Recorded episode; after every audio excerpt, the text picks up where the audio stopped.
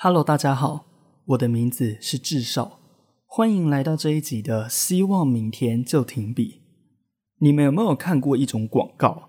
广告中会出现一个公众人物，演出一段短剧，或者是讲一段开场白，制造一些节目效果，之后就开始介绍厂商的产品，以获得大量的支持率。在广告播出的过程中，角色的旁边或者是广告的右下角，还会出现，比方说某某巨星。或者是某某商品代言人，然后那个公众人物的名字，告诉观众说这个人是谁，某某某，我们请他来担任我们的产品代言人。因为名人自带流量，他们有他们的粉丝。如果厂商付得起钱，请一个名人来代言自己的产品，又有什么不好呢？于是我们看见有很多的跨界演出，比方说，就像我刚刚讲的，演员跑去代言广告，或者是演员跑去担任配音员。我不知道大家可不可以明白我的这个比喻，因为对我而言，在幕前演出跟在幕后演出是不一样的。这就要牵扯到我今天想要讲的名人效应。就像我刚刚开场说的，名人效应就是请一个名人来代表他们的产品，比方说某一样物品、某一个东西，甚至是某一部剧、某一部电影。就在我这几天在网络上找到了一部勇者动画系列。那部是台湾的漫画家叫黄色书刊出的一部有趣的讽刺漫画，里面用勇者和魔王的身份讽刺了很多在这社会上发生的事情。其实，在这当中，我看的是笑中带泪，也有很多台词进入到我的心里面，我觉得非常的有共鸣，也非常的有感触。虽然只有六集，但我认为它是一部很值得去玩味的作品。在看这部剧的过程中，我发现台湾的配音员讲话好像不会再有太多太多夸张的情绪，取而代之的是某种简朴的平稳感。在这当中，有一个角色让我感到又爱又恨，那个角色叫做首席勇者。首席勇者在那部动画里面，就像他的名字一样，他就是最强的勇者，看起来很冷酷，拥有一段不为人知的过去。应该是一个很有秘密或者是很有故事的角色，但这个角色有非常重的南部腔。如果大家仔细听的话，你也会发现，有的时候我也会有一点南部腔。所以我认为有南部腔是无可避免的。但我发现这个角色他已经把南部腔变成他的一个特色之一，而且已经把南部腔完全跟这个角色结合在一起。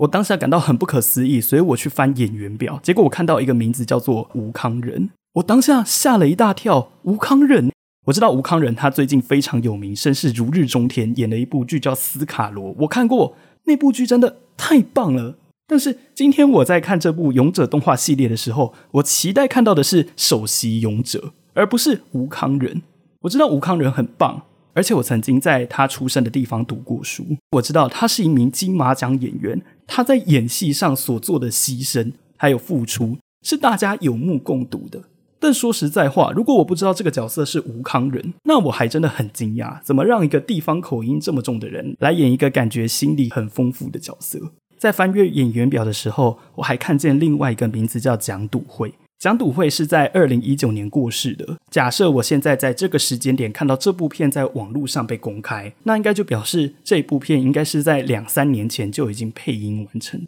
两三年可以很大的改变一个人，所以我知道我不能够以现在的吴康人去评论当时的吴康人。但说实在话，我真的感到很惊讶，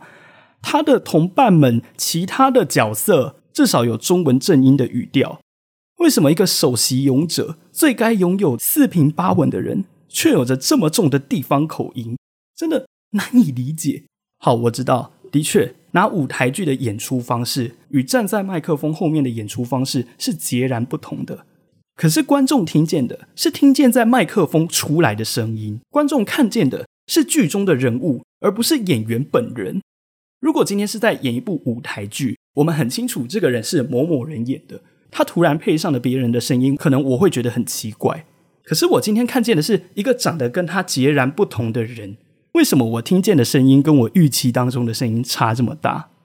是因为我的想象力太好吗？还是我对这个角色有过高的期望？还是说以演员的实力去跨配音，还是有一大段路要走？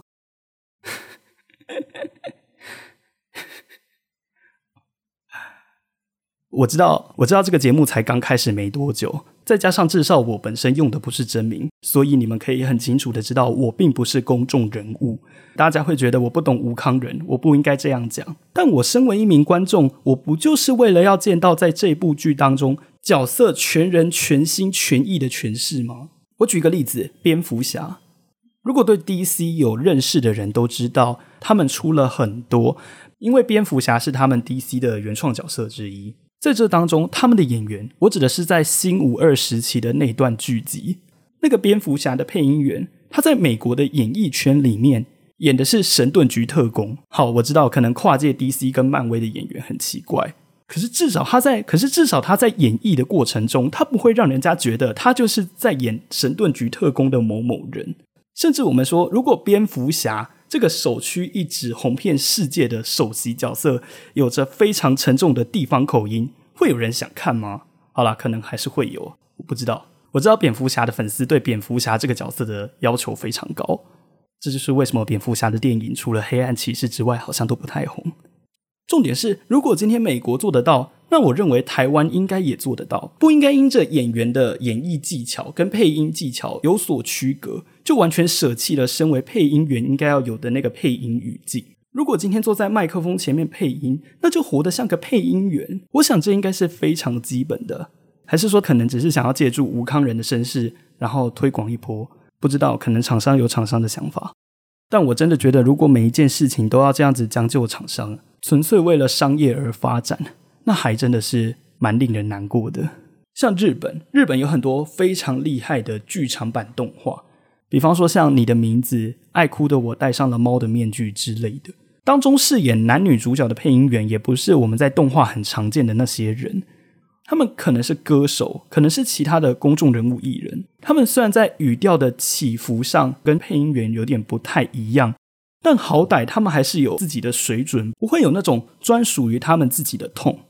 配音是门艺术，我觉得这个是台湾需要去尊重的。或者是只是把其他跨界的表演者找到配音界里面来，不做任何的要求，请他们原汁原味的演出，那就完全是纯商业了。还有什么表演价值？如果今天你看见你最喜欢的演员，他又自我突破，他不但在幕前有着精湛的演技与丰富的情绪，他在幕后一样可以化身成另外一个角色，把这个角色诠释的活灵活现，甚至完全不会让你发现那个角色其实就是你最爱的演员下去演的，那不是一件很棒的事情吗？可是我感觉台湾好像完全没有在要求这方面的东西。台湾好像只是看在说你是一个很有名的人，你触及到非常广大的群众，可以带来我们这部剧很大的推广率与收益，打平我们的行销成本，所以我们就直接这么做。我们也不要求，因为你在其他界是大咖演员，你愿意帮我们签名，我们就万幸万幸了。我们又怎么会去要求你呢？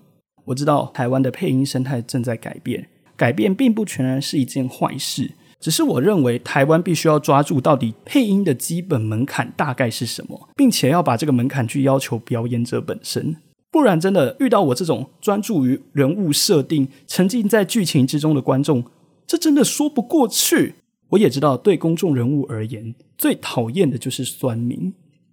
所以抱歉，容我当一次酸民，因为我当下真的感到很不可思议。能够名正言顺的推出自己本土化的作品，是很值得嘉许的。但你想想，就连在讲电话的专员，甚至是 Seven Eleven 或者是全家的店员，他们对自己的口语表达也都有一定的要求出现。那为什么我们不要求自己的大咖演员？或许哪天我成为公众人物，我就懂了，也不一定。我们这一集就到这里，我们下集再见。